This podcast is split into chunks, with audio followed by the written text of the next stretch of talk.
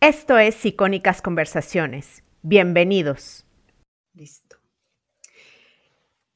El 74% de los estadounidenses en la actualidad son obesos o tienen sobrepeso. De este porcentaje, 42% son obesos. Sin embargo, ya no estamos hablando de eso. La conversación sobre salud y peso se ha alejado de cosas como buena nutrición, pérdida de peso, estar en buena forma física y en su lugar hemos adoptado frases como aceptación de la grasa, o saludable en cualquier talla.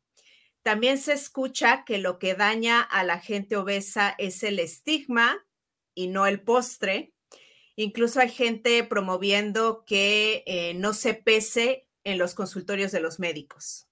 En algunos círculos incluso hay una negación general de que hay algo poco saludable en estar obeso.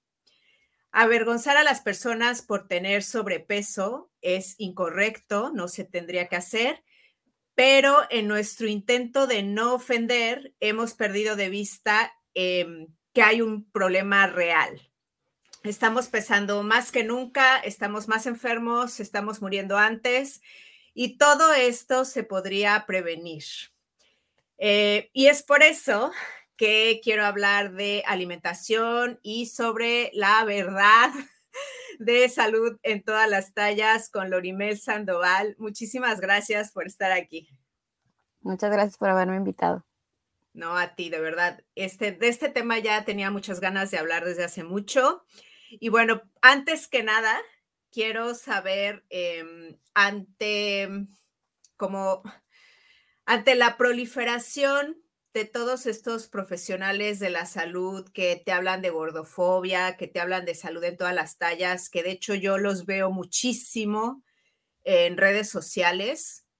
Encontrar tu perfil criticando esto fue así como, la verdad es que a mí me encantó verlo porque no es lo común. Lo común ahora es subirse esta moda de decir que eh, incluso que la obesidad no es mala, ¿no? O que no te causa problemas. Entonces, quiero saber cómo es que tú no te subiste esta moda. O sea, ¿cómo te diste cuenta de que este mensaje pues hace daño? Pues fíjate que estuve a punto de subirme, ¿eh? hacía nada, hacía nada, pero pues ya después, este, a mí me gusta mucho cuestionar estas cosas y pues ya después no me hicieron sentido, ¿no? O sea, me hacía sentido eso de, no recibir discriminación, estigma de peso durante una consulta médica, ¿no? Me hizo sentido que, que tendría que haber ropa, eh, ropa de tallas extras porque pues no puedes andar ahí por la vida sin calzones, ¿no? O sea, esas cosas, ¿no? Eso hace sentido. Entonces, por ese lado como que me fui metiendo, me fui metiendo y ya en los lo, que hacían, ¿no? Todas estas como, como mini sesiones de información, eh, pues yo empezaba a cuestionar cosas y eran cosas que no me hacían ya sentido porque decía, pues, ¿cómo vas a promoverle al paciente que se quede en ese mismo peso si ese mismo peso le puede estar condicionando problemas en su salud, ¿no? Era lo que no, no me checó. Y, ya después como investigando más y metiendo y escarbando más en la página oficial de esta corriente, que es de salud en todas las tallas, pues empecé a ver cosas que no, de plano, no eran compatibles conmigo ni con mi práctica médica ni nutricional, ¿no? Entonces sí dije, pues esto no tiene un buen fundamento científico tampoco, o sea, no tiene tanta evidencia este movimiento, entonces pues yo definitivamente no voy a abrazar, o sea, solo tomo lo que me sirve, lo que me sirve es no discriminar a mis pacientes, ¿no? No ejercer estigma, estigma de peso y tantar, ¿no? Claro. No, de hecho, yo también, eh, por ejemplo, empecé a seguir nutriólogas o, bueno, especialistas de, la salud en general, incluso psicólogos, que te hablaban de eh, desestigmatizar, de que mm, no te tienes que obsesionar con tu peso, de que no te tienen que discriminar por ser gordo. O sea, obviamente todo eso está bien, pero a mí me empezaron como a no sé, como a salir estas banderas rojas cuando yo veía que, eh, por ejemplo, celebridades en Estados Unidos, que son personas bastante gordas, eh, eran atacadas cuando perdían peso, porque incluso eso ya eh, se considera gordofobia, ¿no? O sea, ya que quieras bajar de peso y, o sea, está llegando a unos extremos em, que, a mí me parecen graves no tanto por mí, porque yo soy un adulto y yo, a mí me pueden decir lo que quieras y no me, no me van a convencer de que, por ejemplo, eh, se puede estar saludable en cualquier talla o tamaño, pero a mí me preocupa como madre que, por ejemplo, eh, no sé, adolescentes de 13, 14, 15 años que están entrando a redes sociales y que ven a todos estos influencers decir que no tiene nada de malo estar obeso, que es normal, o sea, que, que quieren normalizarlo, que puedes comer lo que quieras.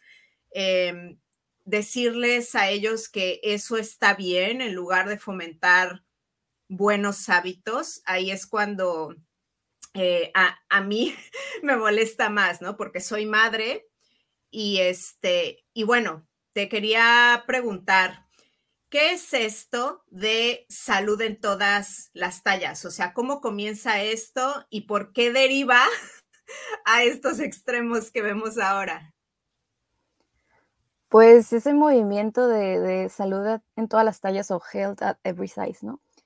Este, nace más o menos creo que en los 70s o 80s en California y todo sí. viene por, por, un señor pues que tenía un fetichismo, ¿no? Con, con, cuerpos grandes. Entonces, este fetichismo, ¿no? Lo lleva más allá, empiezan a hacer juntas, empiezan a publicar en periódicos de sí, pues hay que aceptar a la gente este, con cuerpos grandes y charal, ¿no? Porque le, le, evidentemente estos hombres que acuden a los eventos pues les gustaban, ¿no? Entonces de ahí nace, ¿no? O sea, nada de malo con que les gusten, pero pues si, claro. si justamente se está armando el brazo feminista el movimiento, como que está muy contradictorio que de ahí nazca tu movimiento, ¿no? De entrada. Y luego después, este movimiento adopta este, digamos, un libro, ¿no? El, el, este libro originalmente iba a tener otro nombre, pero terminaron poniéndole Health at Every Size. Eh, este libro lo hace un investigador que se llama Lindo Bacon. Este, eh, era Linda Bacon, pero ahorita ya se llama Lindo Bacon y donde pues él asevera en sus investigaciones este, que no se puede mantener el peso perdido, que siempre se gana, pero pues estamos hablando de investigaciones que no son muy sólidas, ¿no? Si tú vas y te metes y lees los artículos, pero pues con un ojo crítico, ¿no? Se tienes que saber interpretar estos artículos porque son artículos de salud, eh, hay otra fallita claro. también del movimiento que mucha gente de ahí no está capacitada para interpretar esos estudios, entonces agarra la primera evidencia que le ofrecen y dice, ah, esto es irrefutable, ¿no? Entonces, este, eh, abraza este libro, ¿no? De, este investigador y, se abandera, ¿no? De, de, ahí el movimiento. De hecho, ya están peleados ahorita la investigación con el movimiento. Se separaron no. porque, porque el, el, el, el, autor quería hacer una nueva versión del libro, ¿no? Remasterizarlo, ¿no? Este, sí. actualizarlo y le dijeron que pues era un hombre blanco privilegiado, que no uh. tenía, que no, que, que, su libro tenía que ser compartido con más gente, con trans, con afroamericanos, porque ellos también tenían que editar tenía el que libro. ser inclusive. Ajá, y yo digo, pues si el autor es él, porque, o sea, es su bebé el libro, porque, claro. ¿sabes? ¿Por qué vas a a, a, decirle o ordenarle como de no, ya no lo hagas tú, pues sí, él fue el, el, el, autor original, ¿no? Entonces se pelearon, se separaron, pero el movimiento, o sea, el libro se quedó como si fuera parte del movimiento, este, y el movimiento siguió evolucionando, sacó sus principios, en parte sus principios dice pues que ese es un movimiento social, entonces, así que que tú digas, tiene mucho que ver con la salud, no. Se si no se trata de salud, se trata de algo político, yo creo. Exactamente, se meten mucho en lo social se, y eh, son muy intrusivos, invaden la psicología, pero de una manera así muy, muy eh, mal enfocada, ¿no? Al, al, grado de que eso ya no es psicología, no se le puede llamar psicología a eso, pero son muy intrusivos en esa área y, y, sus principios son de, no, pues hay que abolir el peso, que ya nadie se pese, ya no hay que, wow. eh, ni, ni, hay que, ni hay que sustituir el peso con ninguna otra medida, o sea, no hay que medir cintura, no hay que medir cadera. O sea, ninguna no métrica. Ajá, no, no hay que sacar índice de masa corporal, que se usa bastante este, para estudios de población, para estimar más o menos este, no, y si médico, o sea, obesidad. Sí, ajá. Si te van a operar, necesitan saber cuánto pesa. Sí, así es. Entonces, eso fue lo que yo leí y ya no sí. me hizo sentido. Ya, ya te esto... hizo como, no sí. sé, como, no, esto no es de confiar. Ajá, está radical. Ajá. Y otra cosa que a mí me molesta, sobre todo como mamá, porque te digo que yo ya soy un adulto con opiniones formadas, pero es que demonizan la balanza, como tú dices, o la, pesarte, tener métricas, pero además lo, lo, más grave para mí es que quitan la responsabilidad individual. O sea, casi, casi es de tú eh, eres gordo o gorda porque así eres, sucede que estás gorda hay cuerpos diversos, obviamente esto es verdad, pero te quitan responsabilidad individual. O sea, yo he escuchado que las dietas no funcionan ni lo intentes. Entonces, prácticamente, qué desempoderador. O sea, a mí se me hace, en lugar de empoderarte, más bien te desempodera. O sea, está muy bien que te ames a ti mismo y que tú aceptes tu cuerpo y lo que quieras, pero si estás teniendo ya problemas físicos, te tienes que amar lo suficiente también para cambiar. Y otra cosa que a mí me llama la atención es que la mayoría de estos profesionales que abogan por salud de todas las tallas, que todo es gordofobia, etcétera, etcétera, hay dos características. Uno, que son jóvenes, ya los quiero ver eh, con sobrepeso a los 50 años. Y dos, que no tienen hijos, porque si tienes hijos, te cuestionas mucho más todos los mensajes que vienen del mainstream, porque yo, por ejemplo, no le diría a mis hijos, eh, puedes estar saludable en todas las tallas, porque yo tengo una responsabilidad con ellos. O sea, por ejemplo, mis hijos no tienen obesidad. En mi casa no hay un solo refresco, o sea, no hay una sola soda. No saben qué es la Coca-Cola. Igual me, me, escucho muy extrema, pero es la verdad. O sea, es mi responsabilidad. Entonces, que me digas, por ejemplo, que, eh, no sé, un niño obeso, ¿no? Que no le tienes que decir, que no sé qué. No, lo siento, tú eres el adulto, tú compras la comida. O sea, ponle comida sana al niño enfrente y vas a ver que su peso va a mejorar. Entonces, me, choca esta idea de quitarle responsabilidad a todo mundo, porque no, o sea, con los niños hay que ser más responsables, no lo sé. Eh, ¿Tú qué opinas de esto? Bueno, hablando de, lo del peso que mencionabas ¿no? al, principio, pues lo que se trata de hacer en la, consulta es como incomodar lo menos posible al paciente, ¿no? Que no se siente discriminado, esas cosas. Entonces, pues ofrecemos la opción de peso ciego, pero no puede quedar ¿Qué es eso de, peso ciego? que no sepa cuánto pesó, pero que sí se pesa, ah, porque nosotros sí necesitamos ese dato, nosotros sí lo necesitamos, entonces estas corrientes están así de, no, pues no, yo ya hasta quité la báscula en mi consultorio, dicen unas. Entonces ¿En digo, serio? Pues, Sí, entonces yo digo, o sea, no, no se puede porque hay muchas situaciones en las que el peso es importante independientemente de sufrir obesidad o no. Por ejemplo, alguien que tiene obesidad tiene riesgo de desarrollar diabetes. Y una diabetes debutante y muy descontrolada lo que va a tener es una baja de peso muy rápido. Entonces, si tú no tienes un peso inicial para comparar un peso posterior a las dos, tres, cinco consultas después, ¿cómo te vas a dar cuenta de eso? ¿No? O sea, a lo mejor el paciente nada más te dice, pues me queda más floja la ropa, ¿no? Pero no hay un número, pues, con el que poder constatar eso, ¿no? O sea, eh, hay muchas cosas, por ejemplo, aquí en Tijuana, ¿no? Este, es frecuente que haya tuberculosis, tuberculosis baja de peso, este, no sé, VIH baja de peso, eh, problemas de tiroides, hipertiroidismo baja de peso, o sea, y nadie está exento, ni las personas con obesidad, entonces se tienen que pesar por esa razón. Ya enfocando la obesidad, pues obviamente entre más peso haya, más podemos pensar que ese peso se puede ver a grasa y no tanto a músculo, sino está siendo realmente como que pesas o algo que, justifique ¿no? el aumento de peso por masa muscular, sino más bien de grasa. Entonces, ese, ese mensaje sí choca, ¿no? Como de, pues sí, te necesito pesar, necesito tu peso, pues que, porque es parte de mi práctica, es, parte, es un parámetro más con el que te voy a evaluar. No te voy a, evaluar solo con ese parámetro, sino con más cosas, pero me sirve igual tener ese número ahí, ¿no?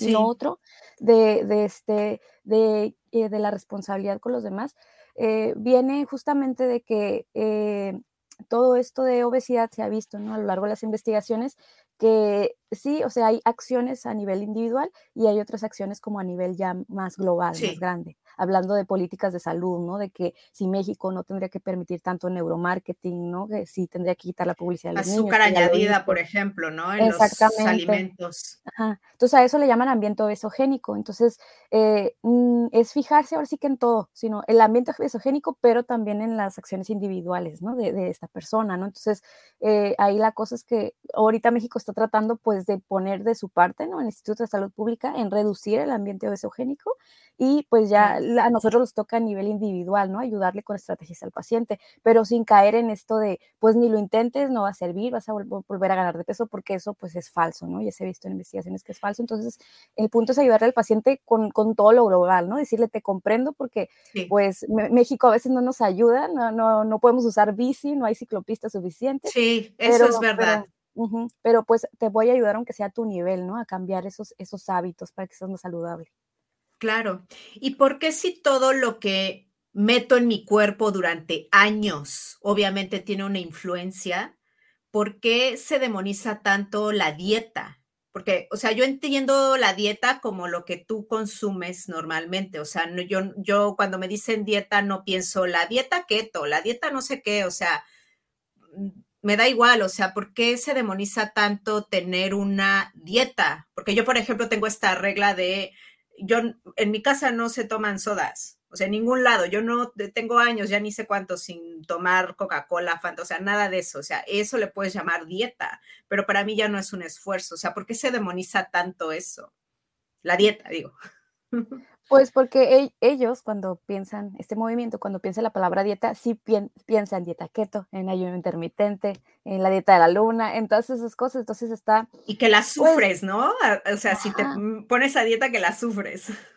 Entonces en realidad están como pervirtiendo la palabra, como le están dando un un significado que en realidad no tiene. Ajá, sí, entonces la gente se los empieza a comprar, ¿no? O sea, esta gente que son su público, evidentemente han sufrido algún tipo de maltrato, discriminación y por eso abrazan. O no les, o no les han este funcionado todas las dietas que han hecho, ¿no? También. exacto, porque a veces son dietas muy extremas o muy restrictivas, ¿no? Entonces, este, son dietas que no se pueden llevar a un largo plazo. Entonces ahí más bien es como de ver qué es lo que te acomoda a ti, o sea, ah, realmente recurrir a un profesional de la salud bien preparado que, te esté apoyando eh, en establecer metas y en seguirlas, ¿no? Hasta poderlas alcanzar, ¿no? Ya se sabe ahorita que no se necesita perder 30 kilos, 50 kilos, 20 kilos, o sea, a veces nada más con que pierdas el 10%, 7% del peso que tienes originalmente, ya con eso mejora bastante tu salud. Entonces, no se necesita llevar esto a extremos, pero pues este movimiento lo hace ver como que está mal que lleves un plan nutricional, un régimen, ¿no? Está mal que, te estén dando estas recomendaciones, cuando irónicamente, pues ellas dan las mismas recomendaciones, ¿no? Pero, pero juran que todos los demás que no somos del movimiento vamos a dejar una dieta extrema. Sí, así de nada puedes comer lechuga y un, un de atún, ¿no? Es como... ok.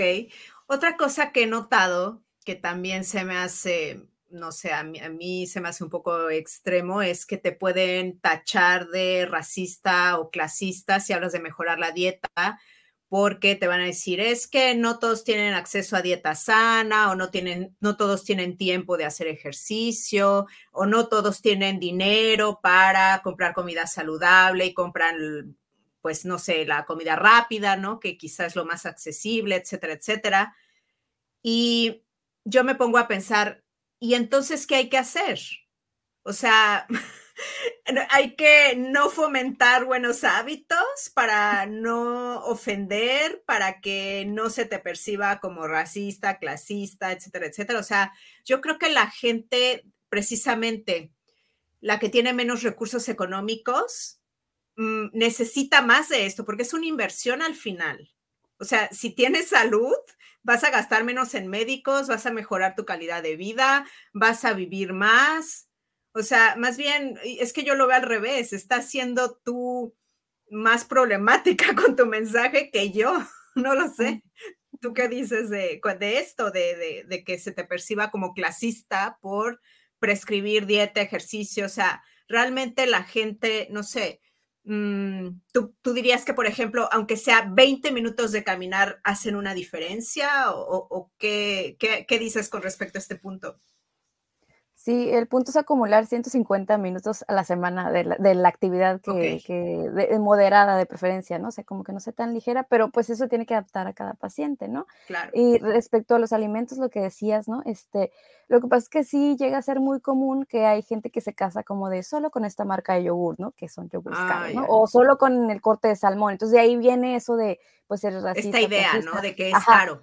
Exacto, que no, y, pues sí es caro, pero la cosa es cuando ya tú estás frente al paciente y ves sus posibilidades, o sea, la dieta tiene que ser adaptable a las necesidades y a las posibilidades del paciente, ¿no? Es falso eso de que comer saludable sea caro, porque aquí en México tenemos algo que se llama la frijoles tortilla, por ejemplo, tú lo consideras saludable y, y bien para la dieta, ¿no?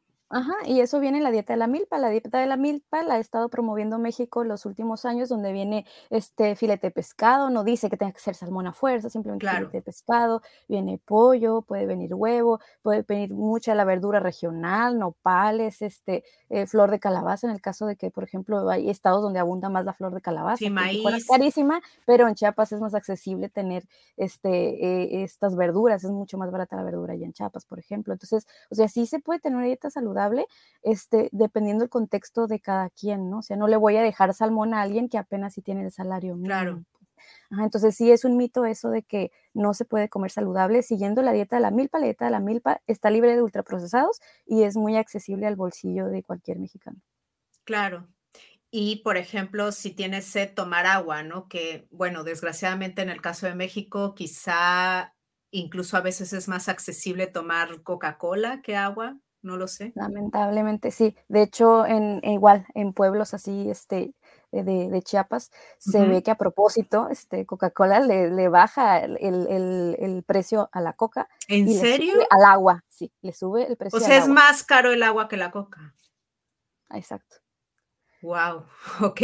Sí, hacen eso. Entonces también ahí está como ese determinante, ¿no? Como de, pues, ¿cómo le pides al paciente que, que, que sí tenga buenos hábitos en, en esas poblaciones, ¿no? En esas situaciones, sí, pues le va a costar un poco más. En esas situaciones sí cambia un poco, ¿no? Los alimentos sí, son más accesibles, pero eh, en esa situación de refresco del agua sí llega a cambiar ese, ese precio. De hecho, pues en los cines, ¿no? Por ejemplo, aquí en los cines, este, si tú le pides agua normal, no te la van a dar, te van a vender tu botellota, sí, te van a vender tu botella de un litro como a 50 pesos.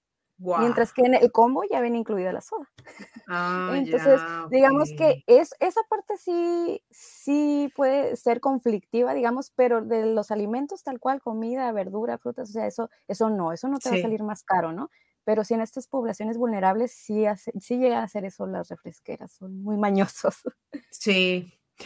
Y em, bueno, ¿cuál dirías tú que es el mito que más te molesta sobre la obesidad que te gustaría aclarar? Porque yo sé que, hay muchos mitos. Sí, muchos. Que no es una enfermedad y que no puedes mantener la pérdida de peso. A largo Son dos mitos muy importantes. ¿Y, por, y qué dirías como para, mm, para aclarar estos mitos? O sea, ¿por qué la gente dice que estar obeso no es una enfermedad y por qué, por ejemplo, tú dices que esto es un mito? Bueno, tiene parte que ver que de unos años para acá la OMS le retiró, digamos, la etiqueta a la obesidad de que era una enfermedad y la puso como factor de riesgo. Pero si ah. uno se mete a leer Obesity Canada, este, la WOO Federation, la, Asociación Americana de Endocrinólogos, ellos sí lo siguen tomando como una enfermedad. Y lo que pasa es esto, te voy a explicar un poquito así con palabras sencillas como qué es la obesidad, ¿no? Em, la obesidad este, es una enfermedad principalmente pues de acumulación de grasa en nuestro tejido adiposo, ¿no? O sea, nuestras reservas se llevan, llenan cada vez más de grasa, pero esta grasa llega a un punto en el que no hace bien su función, o sea, no, no puede salir bien de este almacén porque comienza a haber un estado inflamatorio ahí, o sea, hay siempre un estado de inflamación y esta inflamación no la sentimos, no nos duele, pero está constantemente ahí. Y esta inflamación está relacionada con muchos problemas de salud, cáncer, colon irritable, asma, lupus, artritis reumatoide, osteoartritis, etcétera, ¿no? O sea, entonces, este, diabetes, ¿no? Entonces, es, es estar siempre inflamada de tu cuerpo, nada más que es una microinflamación, ¿no? Que no se ve. Entonces, este, este tejido adiposo, la gente cree que nada más es un almacén de la grasa, en realidad actúa como un órgano endocrino, o sea, parecido a la tiroides, secreta hormonas, secreta sustancias que se comunican con el cerebro para decir, ya no tengo hambre, o sabes que, este, sí, sigo teniendo hambre, ¿no? Entonces, es, es un órgano endocrino más del cuerpo y digo, ok, porque no satanizas decirle hipotiroidismo, ¿no? Quiere decir que el hipotiroidismo es una enfermedad, un padecimiento, y la obesidad sí. Entonces ahí no, no me checa eso, ¿no? Y, ya se han hecho muchas investigaciones donde se sabe que existe esta inflamación, pues. Entonces mucha gente dice, no, no es una enfermedad porque mis laboratorios salen bien pero hay muchas más pruebas de laboratorio que podemos realizar donde probablemente sí salga algún problemita. O bien, si ahorita estás aparentemente saludable, en unos años después sí se va a ver Ya te quiero ver de 50 o de 40, ¿no? Ahorita tienes 20. Y es que se ha visto que, durante la vida de la mujer progresivamente se va ganando peso. Cuando tienen bebés, ganan peso. Cuando se depriven del sueño porque están cuidando a este bebé que no, no regula todavía en sus patrones de sueño, ganan peso. Cuando entran a un trabajo importante, ganan peso. Cuando ya están en la menopausia, ganan peso. Entonces, ¿de qué se trata? No como de, de renunciar y decir, ay, pues siempre voy a estar ganando peso, ¿no? Sino simplemente como tratar de llevar la vida más saludable posible, de acuerdo a lo que uno, uno pueda, para justamente que no nos vaya a perjudicar después esa ganancia de peso que a lo mejor no vamos a poder controlar. Sí, y efectivamente, como dices, hay este mensaje de mi peso no es el problema, la sociedad es el problema, ¿no? Es como no tomo responsabilidad individual y, y yo también cuando veo estos activistas, que te digo que la mayoría son, yo creo que menores de 30, 35 años, yo, y, que aparte muchas son mujeres y no tienen hijos, yo me pongo a pensar, bueno, o sea, ahorita estás defendiendo que tienes obesidad y na, pero una vez que te vuelves madre, vas a ver que sí hay un problema. O sea, yo recuerdo que, por ejemplo, una ginecóloga me estaba contando, bueno, yo pasé por dos embarazos, eh, que, por ejemplo, si quieres hacer la, la ecografía, es mucho más difícil ver al bebé si tienes, si tienes grasa en el abdomen, si tienes sobrepeso, si tienes obesidad. Es mucho más difícil diagnosticarte cosas. Entonces, sí hay una implicación y una vez que te vuelves madre, si no pudiste mantener tu peso antes de, ser madre, después de ser madre se complica mucho más. La verdad es que no sé por qué exactamente, ahorita me acabas de decir que por el sueño, nada, nada, no sé si hay cambios hormonales, pero es verdad que el cuerpo te cambia. Entonces, em, no sé, como que siento que estos activistas olvidan que envejecemos. Así es, sí, están, están olvidando, omitiendo completamente la menopausia. Y, y, esta situación con las mamás es que justamente si tienen obesidad este, antes del embarazo, pues no solo va a impactar a ellas, ¿no? O la evolución, sino, sino a nivel genético puede haber cambios en los niños, ¿no? Entonces, este, por ejemplo, ¿no? Este es un estudio que se hizo en ratitas, o sea, no en humanos, ¿no? sería muy difícil implementar este estudio en humanos, pero lo hacen ratitas, pues porque tenemos una fisiología parecida, ¿no? A la, del humano con las ratitas. Entonces, estos ratoncitos se ha visto que, que si la mamá tenía obesidad durante el embarazo, los niños, los, los bebés ratitas, ¿no? Ya después de que nacían, a unos años eran más propensos que durara menos con vida, ¿no? O sea, que se recortara su esperanza de vida, que tuvieran resistencia a la insulina, que fueran más propensos a diabetes y obviamente pues que fueron más propensos a desarrollar obesidad. Incluso, también esto es importante, se hizo un comparativo, ¿no? De una mamá ratita saludable, ¿no? Teniendo a su hijo ratita saludable y, llevaba una dieta normal, ¿no? Estándar que se le da a las ratitas. Mientras que la mamá que sí tenía obesidad en el embarazo, se le daba, nacía el bebé ratita, al bebé ratita, ratita se le daba exactamente la misma dieta saludable o normal que al otro bebé ratita de mamá que no tenía obesidad. Y de todas maneras, el bebé, el hijo, ¿no? De, de la mamá ratita con obesidad, siempre tuvo un peso superior al otro bebé, a la otra ratita. Pues. O, sea, o sea, sí, eh, definitivamente hay una influencia en que mamá tenga sobrepeso o obesidad durante el embarazo, porque aunque yo pueda comer normal, sí se pueden dar, o sea, saludable, sí se pueden dar los casos en los que pues yo sostengo ese pesito extra que no tendría la otra persona delgada, ¿no? Entonces también ahí se da mucho eso de, de pues es que así es mi cuerpo, pues sí, pero hay, hay un pero, ¿no? Hay hasta dónde sí es saludable tu cuerpo y hasta, y hasta dónde ya te empieza a causar problemas esa obesidad, ¿no? Entonces, sí, sí está bien decir como de, pues sí, así es mi complexión, pero no voy a dejar que esto se convierta en un problema y vaya más allá. Sí, Exactamente.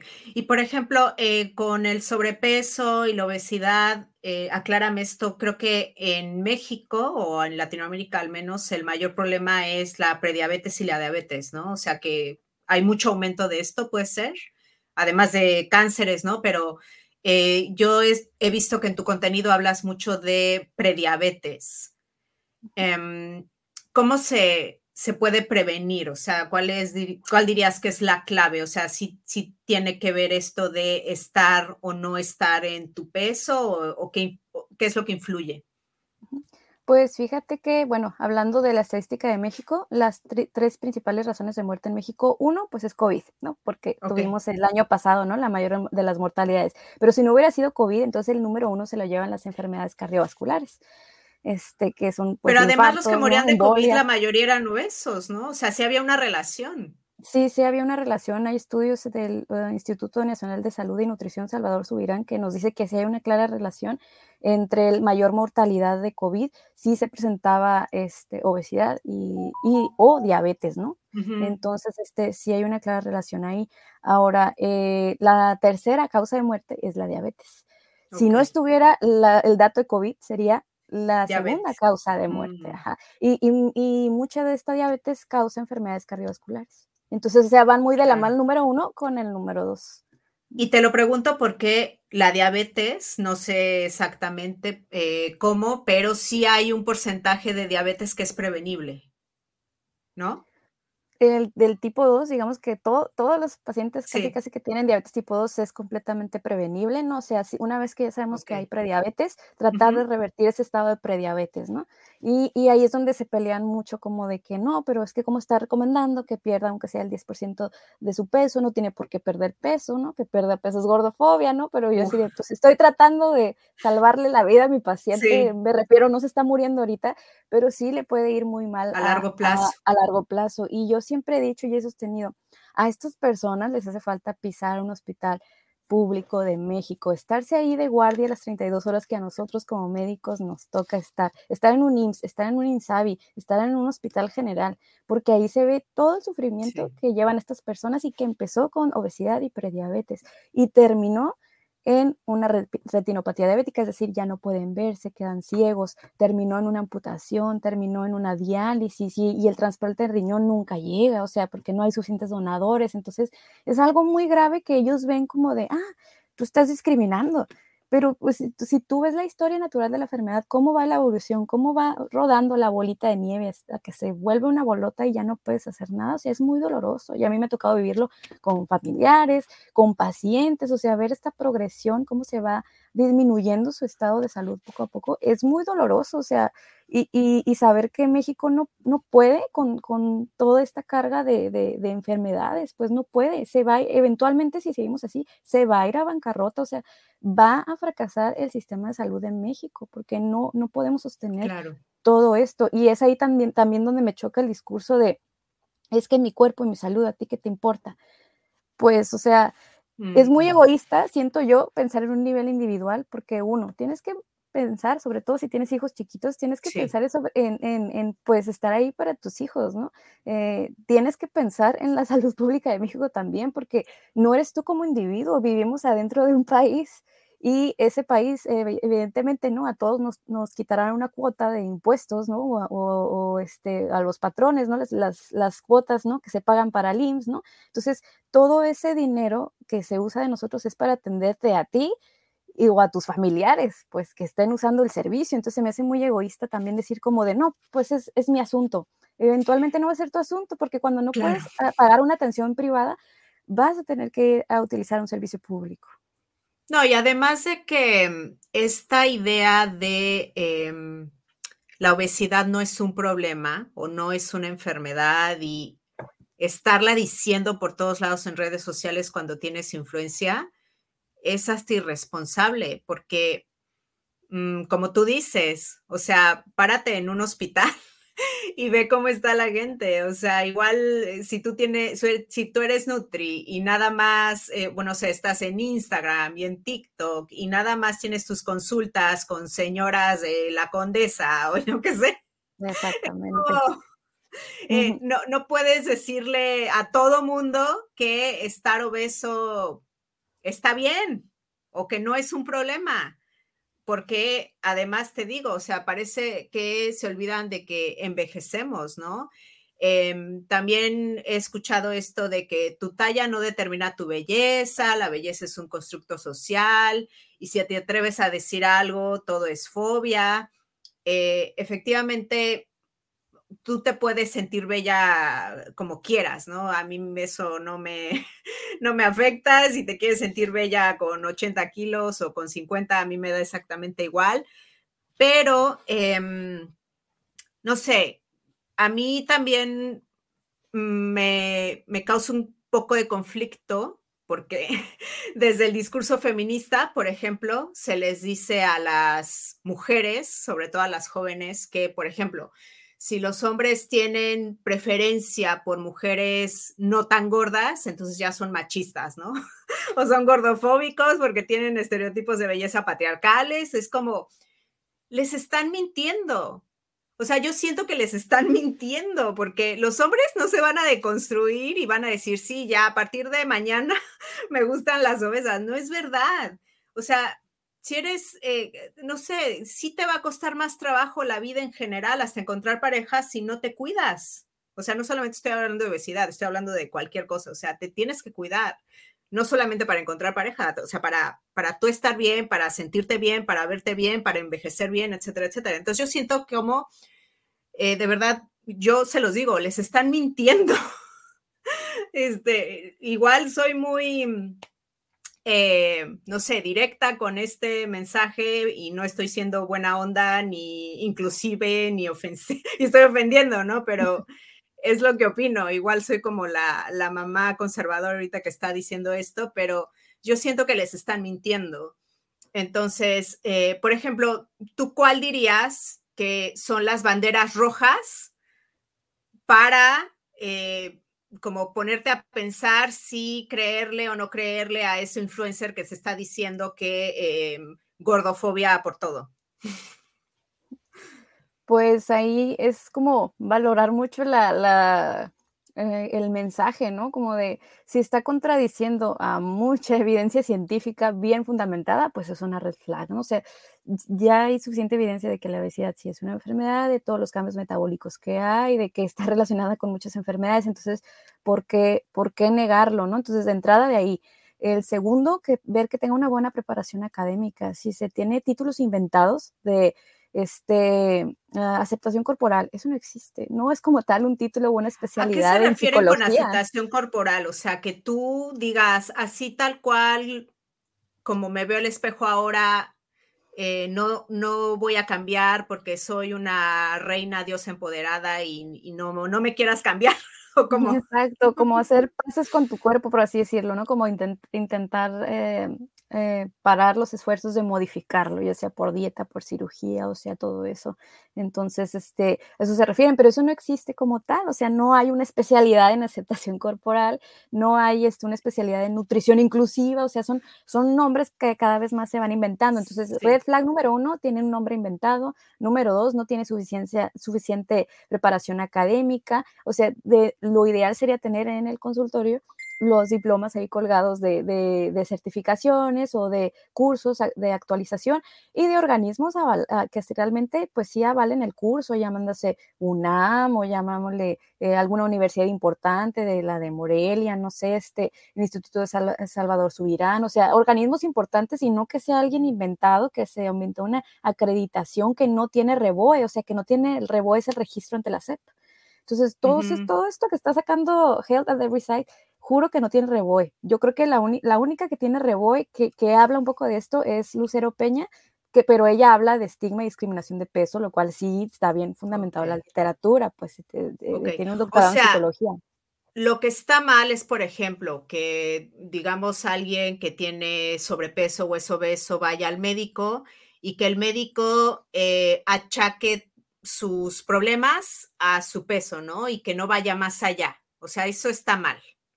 Mm, sí, claro, porque se tiene que, tiene que estudiarse a un paciente como un todo, ¿no? O sea, como de, ya si no encontramos algo, siempre les digo, como que yo voy a descartar todo esto y te pido estudios y te reviso, y ya si no encuentro nada, pues ya, voy a tomar la posibilidad de que sea por la, por la obesidad, por justamente esta inflamación que hay ahí, que puede impactar a otros órganos, ¿no? O sea, esa inflamación sigue existiendo, y si hay pacientes, entonces les digo, ¿sabe qué? Pues todo está bien, yo pienso que viene de esto, entonces vamos a mejorar hábitos, alimentación, ¿no? O, o claramente, cuando hay una destrucción de una articulación acá, de que muchos cambios degenerativos, mucha inflamación o incluso la rodilla con, con ah, mucho peso, se, se, vierte hacia adentro. ¿no? Ajá, sí, se vierte hacia adentro. Y, y, ahí, pues claro que se tiene que dar esa recomendación porque ni modo de, o sea, sí le va a hacer tratamiento al paciente para desinflamar, para quitar dolor, pero hay que tratar todo desde la raíz. Y si tu raíz fue pues eh, la obesidad, pues evidentemente te va a ayudar mucho perder porcentaje de grasa. Claro. ¿Y qué opinas de esto que también he visto mucho por redes sociales, el thin privilege, el privilegio de estar delgado?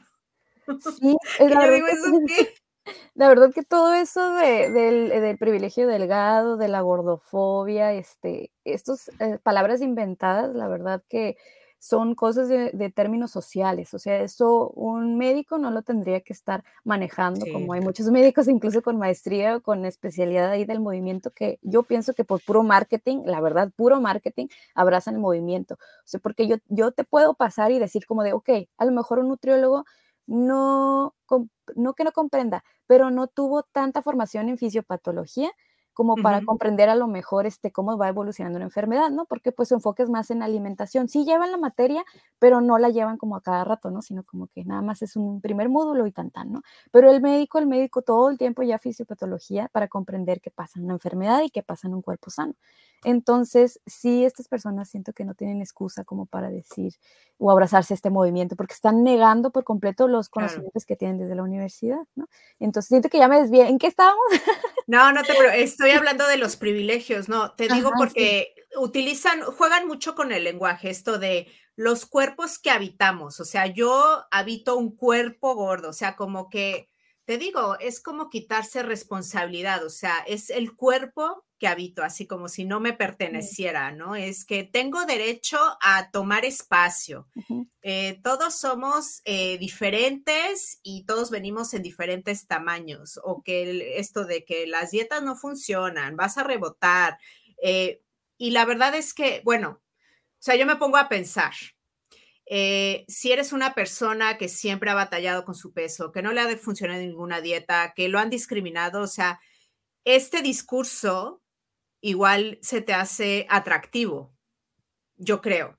Eh, e, es atractivo, ¿no? Porque te quitan responsabilidad individual, porque te hacen sentir parte de un grupo, pero una vez que, por ejemplo, eh, empiezas a perder peso o empiezas a cuestionar este movimiento, ya no eres parte, ¿no? Es como, eh, es una especie de, mm, no sé, de secta. Sí, y, y, y, muy y, muy orgullosamente andan diciendo por ahí de, ah, qué orgullo que nos llamen secta, dicen. Este, ¿En serio? Sí, se han dicho, ajá. Este, pero eh, ahí, fíjate, algo muy curioso que estás diciendo, algo que representa bastante bien lo que me dices me encontré un testimonio ahí en inglés, ¿no? Porque ahí ya lleva más tiempo, pues, evidentemente en Estados Unidos que en México. Y que todo se va a pasar, o sea, es que México tiene toda la influencia de Estados Unidos. bueno, todo el mundo, pero México estamos al lado. Ah, sí, somos vecinos. Entonces, este eh, era un foro de Reddit en el que pues hablaban en, este, sobre el movimiento y alguien daba su testimonio y decía, pues fíjense que pues yo pues abracé este movimiento, ¿no? Junto con una amiga y después este, fui a una consulta médica y resulta que tenía síndrome ovario poliquístico, el cual está pues también muy relacionado con obesidad y con prediabetes y todo eso, ¿no? Entonces, eh, le, esta, esta persona, eso, era una adolescente, ¿no? La que estaba dando el testimonio, pues fue con el médico, el médico evidentemente hace la recomendación de perder este peso, peso ¿no? Y pues empieza a adquirir más hábitos saludables, empieza a hacer más ejercicio, esta adolescente, ¿no? ¿Y qué pasa? Que la amiga se enoja y le dice, no, pues es que tú no te estás aceptando como es tu cuerpo, ya no me voy a juntar contigo, eh, nos estás traicionando al movimiento y pues se rompe la amistad. Y se rompe evidentemente también las demás amistades que había hecho ya del movimiento. Entonces, realmente ahí, pues, son intereses. Te digo porque en Estados Unidos, este, una de las promotoras de Highs realmente es, amiga de la industria con Mondeles. Mondeles hace mucha comida procesada, ultra, ultra procesada. Y pues, o sea, claro, debe haber algún interés de por medio. aquí en México todavía no sé, aquí en México todavía no se ve bien claro si los hay o no, pero, o sea, yo sospecho que sí ha de haber algún claro este, trasfondo y este, económico, ¿no? Algún interés por ese medio. Tan solo el interés de vender talleres, ya nada más con eso, ya es un gran interés, ¿no? Claro. Y por ejemplo, ¿qué opinas de estas em, portadas? Que por, ejemplo, Cosmopolitan, que fue muy famosa, que salía, em, esto es saludable y ponían a una persona pues obesa haciendo yoga y a otra que era como una modelo, no sé si era Tess Holiday. Em, a mí, a ver, la gente dice, pero es que qué problema hay, o sea, la gente obesa también se ejercita. Sí, ahí tienen razón. El problema es que sale diciendo, por ejemplo, esta chica Tess Holiday, todo el tiempo está diciendo que ella está saludable eh, cuando ella es obesa mórbida. Y como tú decías, puede ser que ahorita ella no tenga, entre comillas, ningún problema, porque yo creo que problemas mecánicos seguro lo tiene, como lo que decías de las rodillas o del movimiento, etcétera, etcétera. Pero en 10 años o en 15 años con obesidad mórbida, no sé, o sea, no, no sé si también va a poder decir estoy eh, saludable. no lo sé, o sea, a mí lo que me molesta es que expandan este mensaje de que no hay nada de malo con estar obeso y que es la sociedad la que tiene que em, cambiar su, percepción, ¿no? ¿no? ¿no? lo sé, ¿tú qué opinas de, de, esto? O sea, de, de, estas portadas, por ejemplo, o de estas influencers que todo el mundo las sigue y no sé. O sea, es que es diferente, perdón que me extienda, pero es diferente estar gorda y existir y estoy aquí, eh, no sé, viajando, yo qué sé, a estar diciendo que eh, estoy sana, estoy saludable, estoy, o sea, es como, son dos cosas diferentes, según yo, no lo sé. ¿Tú qué opinas? Sí, ahora sí que están mezclando arroz con frijoles, ¿no? O sea, las influencers se están metiendo mucho en áreas de la salud que no comprenden y no dominan, ¿no? Porque muchos ni siquiera tienen una formación eh, como profesional de la salud, ¿no? Y, las que le llegan a tener este movimiento, pues la verdad que está dudosa. De hecho, de hecho alguien del movimiento ahí tiene, una licenciatura en negocios internacionales o algo así, y así se pone a dar los talleres, ¿eh? o sea, nada más porque tiene Mesero, ¿me estás hablando de alguien de Estados Unidos o alguien que está de aquí, De aquí ah, ya, ok. Que da talleres que de aceptación corporal. Ajá, de estos de salud de todas las tallas. Y no tiene ah. formación como, ni como médico ni como nutriólogo. O sea, nada más como que hizo una maestría que yo no sé cómo le permitieron hacerla si tiene una licenciatura de negocios internacionales. Pero si tú vas y la buscas al registro de cédulas profesionales, el ACEP, es lo único que tiene no tiene ni la maestría, tiene nada más una licenciatura en negocios internacionales. Y digo, ¿cómo alguien sí se está parando a hablar de salud en un taller que le estás vendiendo a la gente? O sea, le estás mintiendo definitivamente. Incluso profesionales de la salud y yo no sé cómo no se cuestionan eso, pues. Entonces, sí, te digo, mezclan arroz con frijoles porque muchas veces no dominan el tema de la salud y una cosa es la cuestión, el aspecto físico y otra cosa es el aspecto de salud. Entonces, eh, lo que decís de la revista, o sea, me parece muy bien, la verdad, se me hizo muy bien que saliera este, eh, ella en la portada, ¿no? Es la que hace yoga, ¿verdad?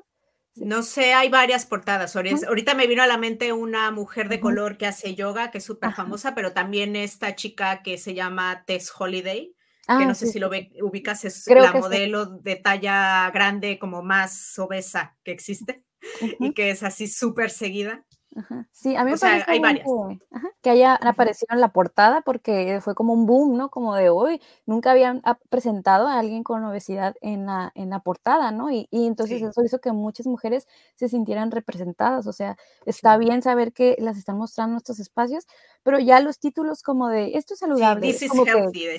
¿cómo, mides esa salud? ¿No? O sea, como ni siquiera conoces los laboratorios de esa, de esa persona para decir si está saludable o no, pues, o sea, eso, entonces es como ahí subjetivo, ¿no? Como, o sea, está bien esta parte del body positive en el que dice tiene que haber ropa para, para todos, o sea, todos que existimos, este, no, no me tienes por qué discriminar porque yo tenga obesidad, pero eso ya de mezclar como, ah, ya, meter el tema de salud ahí, creo que ya está de extra, o sea, eso ya se trata a nivel individual, cada quien en el consultorio, sin meterle la idea a la gente de, es que si está saludable, pues es que yo no sé, ni siquiera he visto sus laboratorios, ¿no?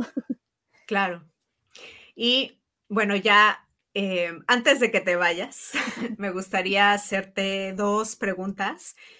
Em, una es, ¿por qué sí tenemos que evitar ser obesos? Y la segunda, eh, me quiero enfocar en soluciones. Eh, que, ¿Cuáles serían como los buenos hábitos a adoptar para tener un mejor estilo de vida, vida teniendo un peso, no, no digo que tienes que ser súper fit, pero saludable. Entonces, No sé si quieres responder la que quieras primero. Ok, pues bueno, eh, sabemos que tener obesidad es, una enfermedad muy compleja, ¿no? Este, se puede sí, es una enfermedad. Sí, es una enfermedad, ajá, eh, y es muy compleja, o sea, no es sencillo, no es nada más dejar de comer y, hacer mucho ejercicio, ah, sino va, va más allá, ¿no? Entonces, o sea, primero que nada es comprender eso, que es una enfermedad compleja y que no se va a ir del día a la mañana, ¿no? Sino que es una enfermedad, así como diabetes, que tiene que estar con un control mensual, así obesidad, ¿no? Es algo que no se va a ir de nosotros porque ya tenemos esa predisposición. O sea, aunque yo llegue a ser delgada, va a ser porque lleve una buena alimentación y hice ejercicio, pero evidentemente si yo quito estos estímulos positivos de mi cuerpo, voy a regresar a mi estado original de, obesidad. Ajá. Entonces realmente es una enfermedad que se controla y que realmente no se cura como tal cual, ¿no? Sino siempre voy a tener yo esa predisposición. Entonces, ¿por qué es importante regular o tener un control en la obesidad? Pues obviamente para tener una vida más saludable, para tener una mayor esperanza de vida, para disminuir mi riesgo de padecer cáncer, enfermedades autoinmunes, etcétera, ¿no? Entonces, por eso es importante. Y agregando pues el tema de salud pública también, pues para ayudarle a México, ¿no? Para que, para tener más oportunidad de tratar otras enfermedades y otros pacientes también, ¿no? Y, si eres padre de familia, para dar ejemplo. O sea, por ejemplo, eh, las personas, no sé, como yo, ¿no? Que ya pasan de los 40 años, o sea, que obviamente tiendes más a subir de peso. Este, ¿cuál sería como tu recomendación para las personas para que envejezcan sin sobrepeso? Digamos. Pues ahora sí que intentar ser lo más saludable lo posible, lo más posiblemente este, que, puedas ser saludable, ¿no? Porque a lo mejor no logras perder el 10% de, de, tu peso, pero si, si logras perder el 5% y mantienes esa pérdida, está excelente, porque ya eso habrá mejorado bastante tu salud. Entonces, mantenerse haciendo ejercicio es súper, súper importante procurar comer frutas y verduras este, lo más que puedas durante la semana, ¿no? Lo ideal es diario, pero si por alguna razón no puedes, trata aunque sea una vez al día, ¿no? Como lo, que, lo que tú puedas hacer, ¿no? Pero sí, lo ideal. Comida procesada, evitarla, ¿no? sí, evitarla definitivamente, a lo mejor te das un gustito alguna vez, ¿no? Pero no, no que sea frecuente, constante, no que siempre tengas este, eh, estas cajas grandes, ¿no? Del Costco en la casa con muchos paquetitos, ¿no? Sino de te das un gusto, un paquetito individual y tan tan, ¿no? O sea, no, que no sea frecuente, ¿no? Entonces, este, sí se puede mantener esa pérdida de peso a largo plazo, pero sin dietas extremas y con buenos hábitos, ¿no? O sea, sí, sí, sí hay estudios que dicen que sí se puede, incluso a 10 años, aunque haga una, haya una reganancia parcial, no, la, no lo reganan totalmente, sino que es parcial. ¿Y cómo le hago para tener una disciplina sostenible en, en, ejercicio, en dieta, bueno, en estilo de vida saludable? O sea, ¿qué has visto tú que funciona para tener disciplina sostenible. O sea, que no es, no es así de dos meses solamente, no, o sea, algo que pueda mantener. Fíjate que lo que yo veo mucho en mis pacientes que les ayuda, que ya llevan dos, tres años conmigo y que sí han logrado mantener la pérdida de peso, a lo mejor ya no bajan tanto, bajan poquito, pero logran mantener toda esa pérdida de peso que tuvieron, les ayuda mucho que van a terapia psicológica, les ayuda bastante. Entonces, porque eso les ayuda a cuestionarse sus pensamientos, a decir, ¿realmente necesito esto? ¿A ¿Por qué estoy comiendo? ¿Por qué estoy picando? ¿no? La actividad física también, porque ahí descargas mucho estrés, mucha tensión, en vez, de, en vez de descargar la comida, pues se hacen la actividad física, ¿no? Eh, dormir bien, dormir bien es, es, también primordial para esto. Entonces, todas estas estrategias de mantenerse activamente físicos, ir a psicoterapia y dormir bien les ayudan bastante, ¿no? Aparte de, de que se toman su tiempo, pues digamos, para, para tratar de preparar los alimentos, ¿no? Pero cuando no pueden y tienen que ser afuera, tratan de optar por la opción más saludable que puedan encontrar, ¿no? ¿Qué hace el músculo? Exactamente, o sea, ¿por qué tener más músculo eh, es mejor. Independientemente de la función motora, ¿no? De que nos mueve el músculo, ¿no? Este, eh, está el caso de que cuando se pierde, cuando no hay un buen nivel de actividad física, se pierde masa muscular.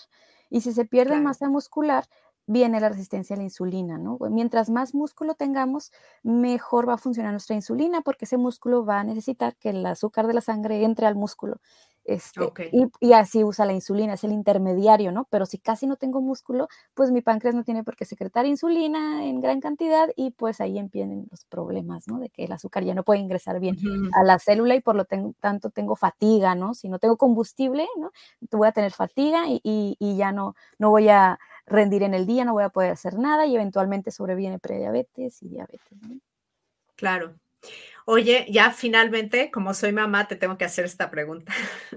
Eh, ¿Qué tenemos que hacer los padres de familia para evitar que nuestros hijos sean obesos? O sea, ¿cuál sería como unas buenas prácticas eh, para eh, yo? Porque yo creo realmente que algo excelente que les puedes heredar a tus hijos y que les va a ayudar toda su vida es tener buenos hábitos. Entonces, ¿qué, qué pueden hacer los padres de familia para, para fomentar esto? ¿Qué has visto que funciona?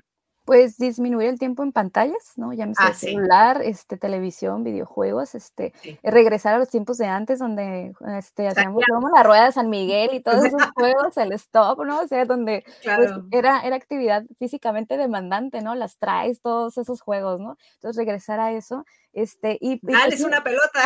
Sí, y no está de más ir al, al, nutriólogo, de preferencia un nutriólogo especialista en niños, ¿no? En área pediátrica, porque pues, o sea, no, mm, ahora sí que vas al nutriólogo para que te oriente y te ayude independientemente de que estés sano o de que tengas una enfermedad y te da estrategias, o sea, te va a ayudar, eh, te pone ejemplos, ¿no? Tienen material para, para que los niños visualmente como puedan comprender todo esto del plato al bien comer, etcétera, ¿no? Entonces, todo eso te este, puede ayudar a que haya una vida saludable en los niños, ¿no?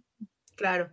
Y yo quiero cerrar diciendo que efectivamente vivimos en una época en la que pareciera que lo normal es estar obeso y eh, como tú dices, el ambiente no ayuda por la tecnología, pasamos mucho tiempo eh, sentados, em, la comida procesada está por todos lados, em, el mainstream te dice que está bien ser obeso, es como, como que tienes muchas cosas en tu contra, pero por otro lado, yo creo que nunca antes en la historia había sido tan fácil educarte a ti mismo eh, en redes sociales, claro, o, por ejemplo en YouTube o donde sea, siguiendo a las personas adecuadas, obviamente. Eh, ¿Tienes alguna recomendación de a quién seguir? Em, no sé, de tipo recetas o, que, algún podcast, algún libro, lo que tú recomiendes. Obviamente seguirte a ti, dime por favor dónde te pueden seguir, etcétera, etcétera.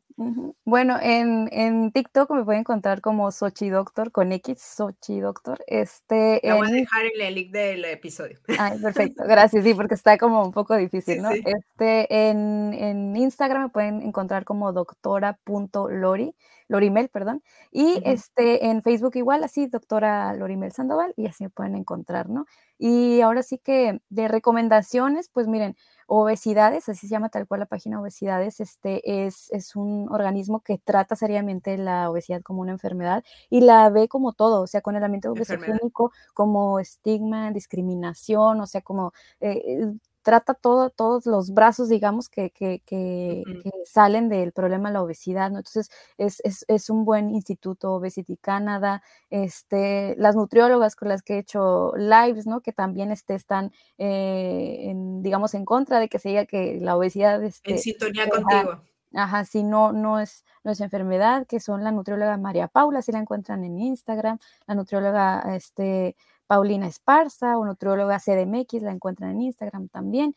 Y este, pues finalmente, eh, ¿qué recomendaciones les doy? Pues que sí encuentren, ¿no? Que busquen este, em, lugares, ¿no? Cuentas que no estén radicalizadas que no hablen de gordofobia de preferencia, que mejor hablen de estigma y discriminación de peso y, que no satanicen las palabras ejercicio, que no satanicen las palabras dietas, que no satanicen la palabra obesidad, no sé, que no, si, si ves que es su contenido sobre eso, red flag, huye, huye de ahí, ¿no? Que no te digan que no se puede perder peso también, que, que, digan que es insostenible, eso también red flag. Que te regrese la responsabilidad individual, o sea, porque sí puedes hacer cosas para mejorar tu salud.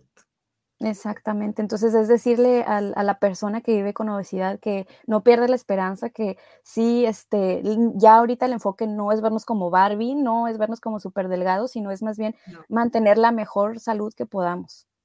Claro, y estar fuertes para vivir la mejor vida posible. Así es. Pues muchísimas gracias, eh, Lori y Mel, por estar aquí. De verdad te agradezco muchísimo. Amé este contenido y eh, las veo, los veo en el próximo episodio. Gracias. Gracias por escuchar Icónicas Conversaciones, en donde exploramos ideas clave y hacks para una vida plena y con propósito. Sapiencia y ciencia para la vida. Asegúrate de no perderte ningún episodio suscribiéndote en tu plataforma de podcast preferida. Para más contenido y actualizaciones, sígueme en mis redes sociales. Me puedes encontrar como Jessica Austria. Hasta la próxima.